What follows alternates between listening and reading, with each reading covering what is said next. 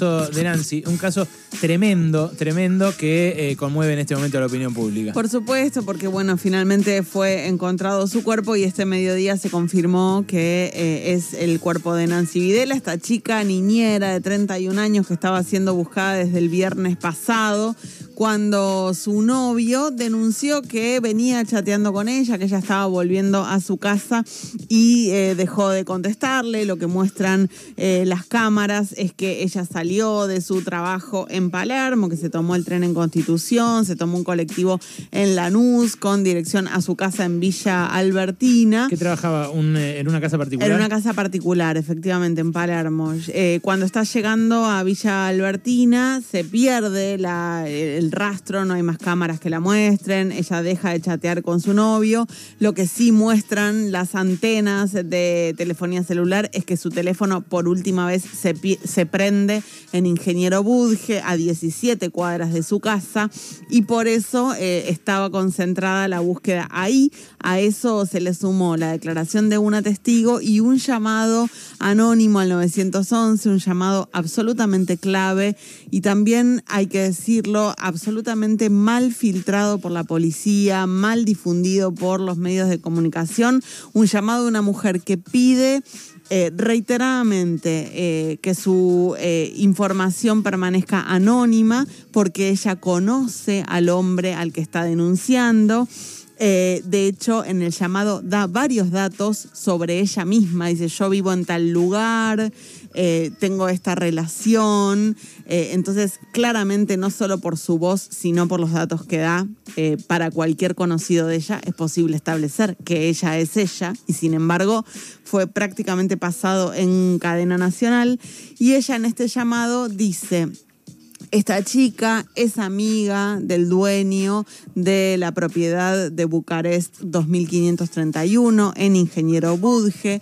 Eh, no lo sé, pero me da la sensación de que tienen una relación sentimental. Ella dice en el llamado 911, viste que cuando uno, vos ves que puede haber una relación sentimental ahí y por eso desde ayer a las 7 de la tarde había un operativo eh, policial en esa propiedad y de hecho cuando los policías entran a entrevistar al dueño de la propiedad, que es Damián Lescano Mendoza, hoy detenido, ven que en una de las habitaciones, él alquilaba las habitaciones, era un inquilinato esa propiedad, ven que en una de las habitaciones había cemento fresco en un contrapiso. Bueno, obviamente durante la madrugada, cuando eh, avanza la investigación, rompen ese cemento, rompen ese contrapiso, aparece ahí un cuerpo de mujer. Sergio Berni, ministro de Seguridad de la provincia de Buenos Aires, lo, lo confirmaba esta madrugada. Sí, encontramos un cuerpo que aparentemente femenino y bueno, hay que hacer la identificación, ¿no? Pero por toda la investigación que veníamos haciendo, estábamos totalmente convencidos que íbamos, podíamos encontrarla. Este, así que directamente rompimos el contrapiso y encontramos entre, eh, abajo del contrapiso un cuerpo femenino. Bueno, eh, duraron algunas horas las pericias hasta que este mediodía se confirmó que efectivamente era Nancy Videla.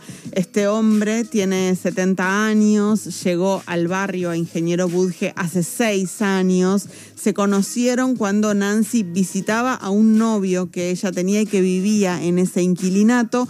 Después ella se separó de ese novio que tenía, pero seguía yendo al inquilinato porque tenía vínculo con Lescano y con una mujer que eh, declaró como testigo y que dijo que Lescano estaba obsesionado por Nancy. Bueno, Lescano Mendoza va a tener que declarar ante el juez Diego Slupski, eh, va a hacer una declaración indagatoria, está eh, acusado, es eh, claramente el principal sospechoso y empiezan a aparecer algunos datos extras porque fuentes judiciales citadas por La Nación, también por Infobae, cuentan que Lescano Mendoza ya había sido condenado por un tribunal oral por homicidio en exceso de la legítima defensa.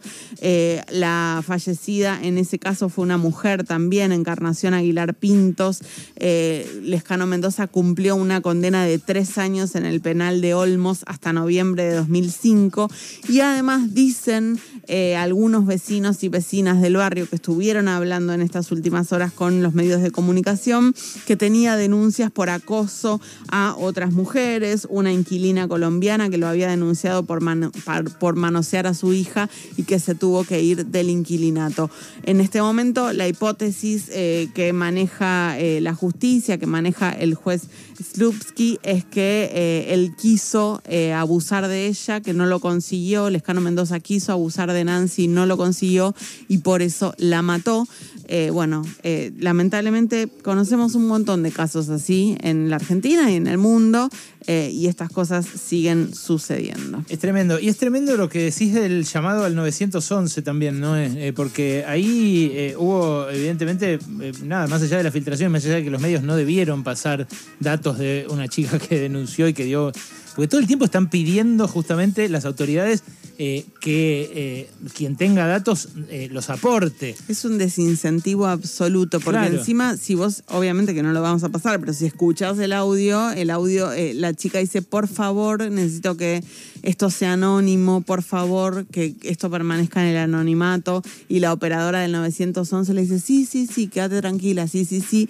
Y evidentemente hubo ahí una decisión política claramente una decisión política de tomar ese audio y de difundirlo. Y si no fue una decisión política del Ministerio de Seguridad de la provincia de Buenos Aires, bueno, entonces el Ministerio de Seguridad de la provincia de Buenos Aires debería buscar a el agente o la agente policial que difundió ese audio eh, sin, eh, sin consentimiento. Aníbal Fernández hace una hora eh, tuiteó que fue un infiel que trabaja en el 911 de la ciudad de Buenos Aires. Bueno.